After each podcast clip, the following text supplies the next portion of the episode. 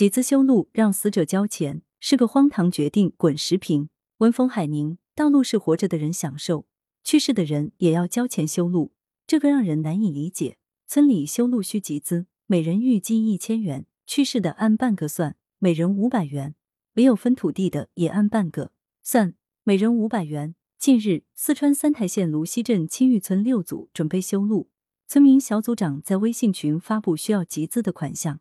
其中去世的人也要交钱，引发部分群众质疑。四月二十日，红星新闻：大千世界无奇不有，上述村组集资修路要求死者每人交五百元的做法就堪称奇葩。从常识角度来说，显然是谁用路谁买单。死者已逝不用路，岂能让死者交钱？从现实角度看，死者已去，如何交钱？缺乏操作性。然而，这么离谱的事情竟然在现实中出现。据报道。当地村组之所以让死者也交钱，是因为修路预计花费四十五万元，村民自筹部分为十四点五万元，统计人口为一百三十四人，每人一千元，还差一万多元。于是决定去世的人和没有土地的人均按半个人算，每人交五百元，刚好凑够。这么做虽然凑够了钱，但向死者筹款实在荒唐。让死者交钱还有一个原因是，村里的人去世后，土地没有被集体收回。其家属还在领取这些土地的各种惠民补贴，所以有部分村民认为死者应该交钱。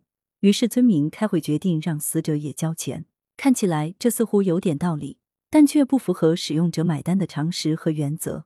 对此，当地镇政府有关负责人以村民自治为由，声称我们不多加干预。可以说，这起让死者交钱的荒唐事件，暴露出基层治理存在不少问题，比如。某些自治决定不科学、不合理。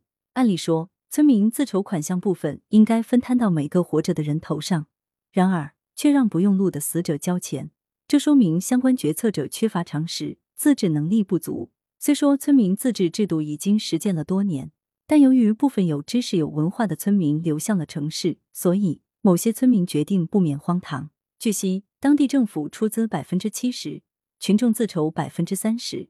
看起来政府承担大头，体现了担当，但也要看到，在农村人口不断进城的情况下，留守农村的村民越来越少，修路资金分摊到每个人头上并不少。另外，当村民自治决定不合理，缺乏纠错机制，虽然村民委员会组织法赋予了村民自治权利，但如果村民自治决定中出现不合理现象，也应该有相应的纠错机制。